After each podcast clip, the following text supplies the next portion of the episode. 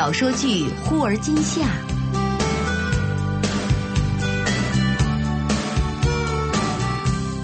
根据明前雨后的同名小说改编。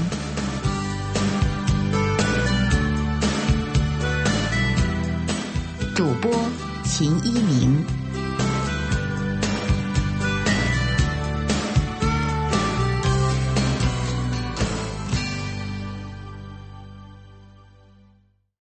第二十集，回到家里啊，何爸来了兴致，非要冯潇陪他下棋。冯潇说：“何洛的棋啊，下的也不错，经常和我打赌，谁输了谁洗碗。”何妈笑着说：“呵呵呵，那一定多数是他洗。我知道洛洛，让他做饭可以，他最讨厌洗碗了。”冯潇笑着看何洛：“嘿，可别说我告状啊。”有时候他连输两盘就找借口，说：“哎，天色这么晚了，我要走了。”然后拎上包就走，剩下一堆碗筷。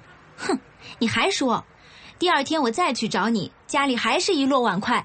那还不是你头天攒下的，跑掉就能赖账？一时间啊，其乐融融。正在这个时候，电话响了，何妈起身去接电话，转身喊女儿来听：“洛洛，电话。”电话那头。张远声音低哑：“家里很热闹，聚会吗？没有，我爸他们在下棋呢。哦，我也没什么事儿。你什么时候回北京啊？一月十二号吧。能不能抽空一起吃顿饭？恐怕不成。十三号一早的飞机回美国。这么紧？那出来一下吧，一两个小时。何洛咬紧下唇，忍不住回头望了一眼客厅。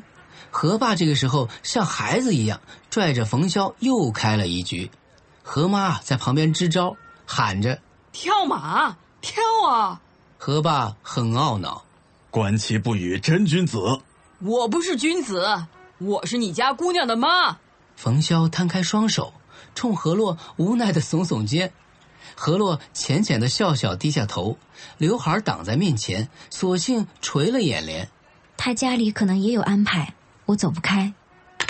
挂断电话，张远埋下头，食指穿过头发，掌根压在太阳穴上，用力的按了几下，颇有心力交瘁的感觉。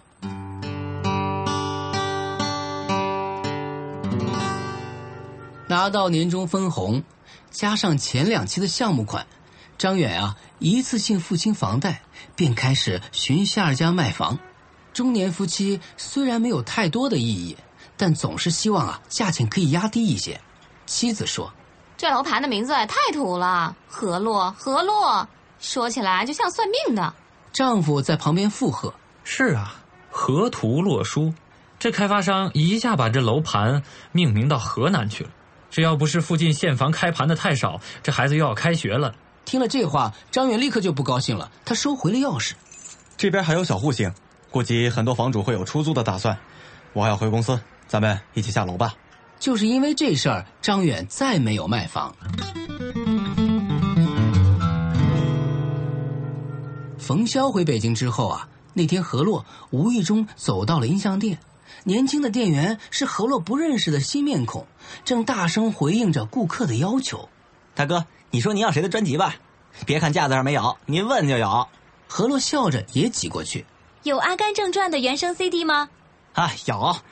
啊，哎呦没了，最后一套啊，刚刚被买走了，一时可能没有，等过了农历年了还能来。嘿，要不这样吧，您留个名字，等来了货，我给您留一套。何洛有些失望。哦，谢谢，我可能赶不上了。他低头，忽然，这个时候三番市明快的乐曲声响起，飘荡在整个殿堂里。曲声悠扬。何洛站在楼梯口，听着楼上飘下来的歌声出神儿。高一的夏天，他把《鬼马小精灵》的 VCD 借给张远。假期结束，他说被亲戚家的孩子拿走找不到了。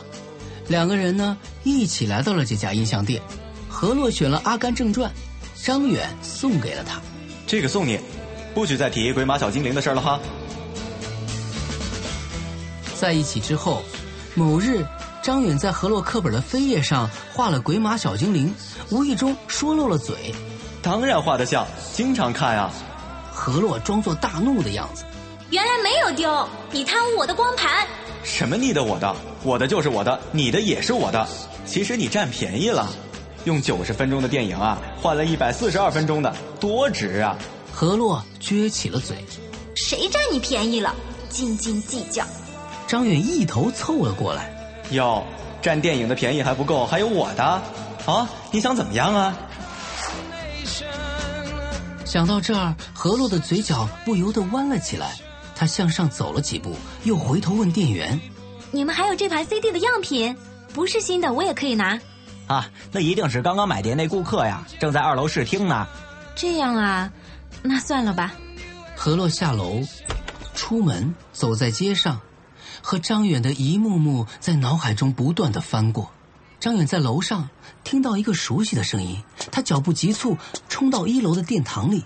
CD 架前的女生背对着他，张远轻轻的咳了一声：“你在找什么呢？”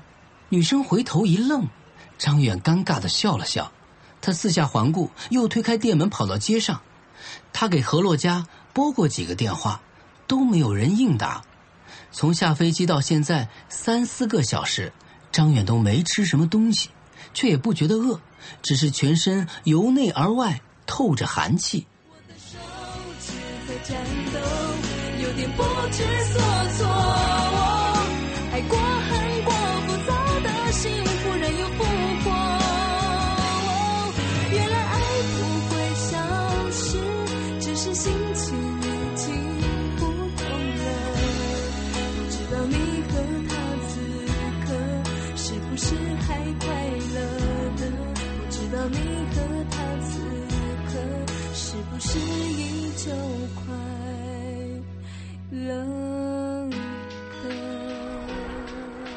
张远走了一站地，回到高中的校园。年底了，孩子们正在准备联欢会，走廊里散放着桌椅、气球和彩带。林淑珍见到张远很高兴，和张远站在走廊的窗前，问他和其他同学的近况。那时候啊，我总说你们不懂事、淘气，结果现在的孩子啊，是越来越有个性了。这样也挺好，老师，您可以永葆革命青春嘛？青春什么呀？儿子都上幼儿园了。哦，几岁了？我总以为他才出生不久呢。上次我们去看您，他刚满百天。那是什么时候的事情了？这都好几年了。是啊，您带完了我们这批毕业班第二年要的小孩。张远想起了毕业那年，那个时候还和他在一起，两个人想要买点什么礼物。站在百货商店的婴儿用品专柜前，你看着我，我看着你，一起笑出声来。哈哈哈哈哈哈！当时何洛还捶着张远的背，笑什么啊？不许你笑！何洛自己却乐得脸都红了。在林老师家见到同学，大家还打趣他们：如果你们以后结婚，小林老师可是当仁不让的证婚人啊。当时何洛还戴着他送的戒指。两个人十指紧扣。张远还处在回忆里的时候，林淑珍问了他一句话：“你怎么样了？有没有女朋友呢？” 老师，您教导我们不要谈恋爱的，现在就我最听话吧。林老师顿时便笑了：“你听话，那人家家长就不会找到我办公室了。据说呀，何洛的爸爸当年是历史系的大教授。”满面严肃的和我谈你们的问题，引经据典。你说你们俩当时给我添了多少麻烦？张远也笑了。我也一直挺怕他爸，不过后来他也没为难我们，此事就不了了之了。是啊，因为何洛的数学成绩又上来了，我当时就说何洛只是一时没有发挥好。你们呀都是懂事的孩子，在一起互相帮助，不会耽误学习。原来您支持我们早恋，我倒是想打压，我压得住吗？张远笑了笑，不说话。林老师叹了口气：“唉，还是挺可惜的。”这时，林老师的儿子从转角跑了过来：“下班了，下班了，去买玩具枪。”张远拍他的脑袋：“哼，小家伙，不去幼儿园？这是妈妈以前的学生，来叫大哥哥。”小男孩闪着眼睛，憋了半天，脆脆的唤了一声：“叔叔好。”张远恍惚间就觉得自己老了。他想起体育组的器械库外还有自己高三时在墙上写给何洛的话，一路找过去，赫然发现旧日的仓库被重新粉刷，墙角的杂草连根拔除，露出雪白的墙壁来。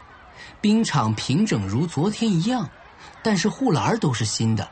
张远问一个滑冰的男生：“原来不都是木头的吗？”“哎呦，早就拆掉了，去年的篝火晚会都烧掉了。”还有一些破桌子、烂椅子，张远不甘心的再看了看，一点痕迹都没有留下。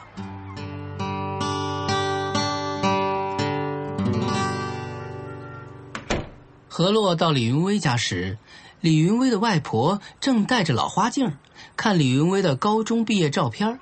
云威爸妈走得早，他这些小朋友们都没少帮忙。喏。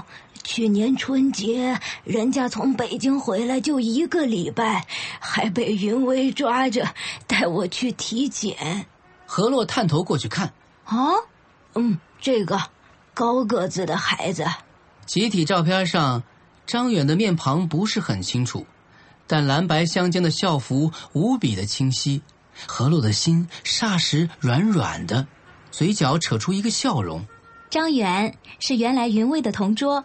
嗯，这孩子也很有心，每次回家呀都会来这儿看看。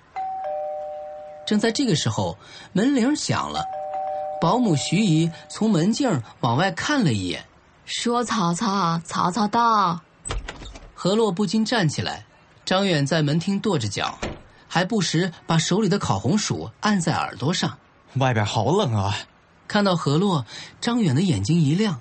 紧皱的眉头也舒展开来，这么巧，没想到这个城市也太小了。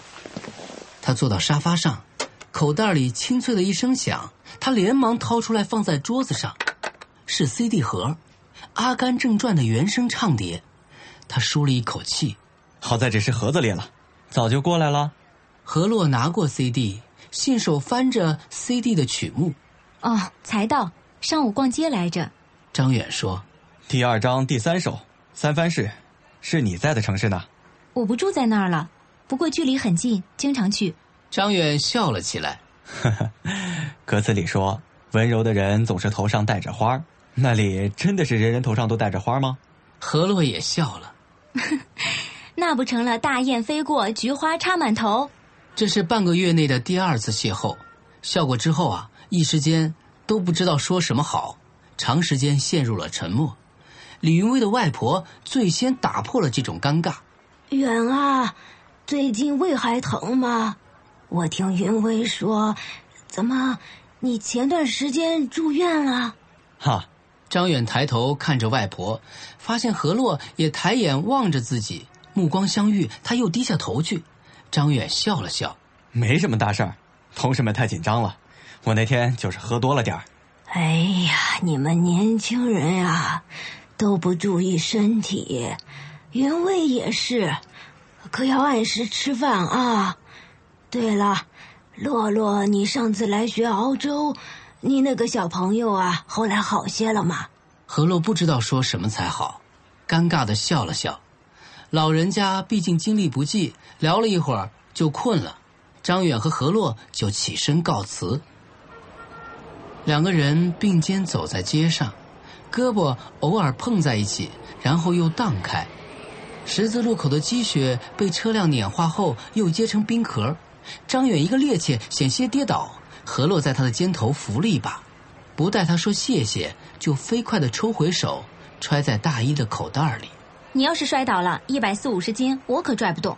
张远促狭的笑了笑，呵呵，我可不像某些人，走路能撞到电线杆，还痛得吱哇乱叫。到了冬天就摇摇晃晃，走得像只企鹅。何洛抬起头，没人和你贫嘴。说真的，你当心一点自己的身体，定时定量吃饭，少食多餐，不要吃得太着急，不要吃得太油腻。你在北京已经念叨过一次了，可真比姥姥还像老太太。说着，张远就蹙起眉头，下一刻却忍不住翘起嘴角。好了，忙过这段时间，我就修身养性，像太上老君一样开炉炼丹。何洛站定不走了，微扬着头看着张远。一阵冷风刮来，他眯上眼睛，张远熟悉的轮廓渐渐模糊。那我也不多啰嗦了，我要回去了。爸妈等我吃晚饭呢。时间还早，再走走吧。好久不见了，我，我有些事情要咨询你。何洛点着自己的鼻子，惊讶地说：“我，又有人要出国吗？最近倒是很多人问我申请的步骤。”一些 IT 方面的事情，我是外行，这你是知道的。而且听说你们公司发展的很不错，我就不要班门弄斧、四处丢丑了吧？张远蹙起眉头，最近工作上有点棘手，也没少碰壁，风光只是表象。张远额上淡淡的川字纹是何洛无法拒绝的请求。手机借我，我和爸妈说一声好了。寒风凛冽。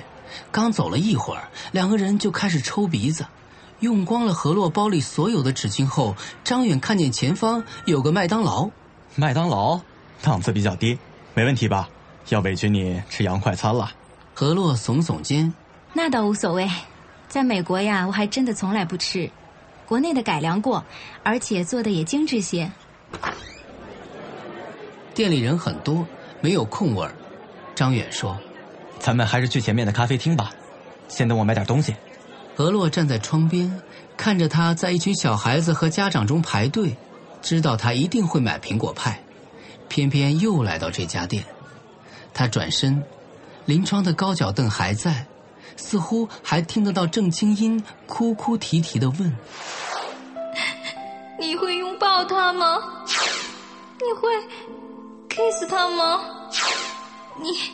你会和他结婚吗？如果你愿意一辈子和他在一起，也许是真的喜欢吧。然后是张远摸着下巴，故作严肃：“啊，你没发现吗？我还是很帅的，你要看紧点儿。”这些似乎都是很久以前的事儿了。至少何洛已经许久不曾回想他们在一起的时候是什么样子。过了一会儿，张远果然举着两个苹果派过来了。怎么了？冷吗？嗯。张远递给何洛一个，然后又促狭的笑。哼，看你缩着肩膀，吃点热乎的。又想到什么恶心笑话了？张远扬扬手。哪个笑话比得过你的呀？何洛没有和以前一样相互打趣，而是拆开了包装。这个和美国人家里做的还不一样。去年感恩节我还学了怎么做，味道差不多。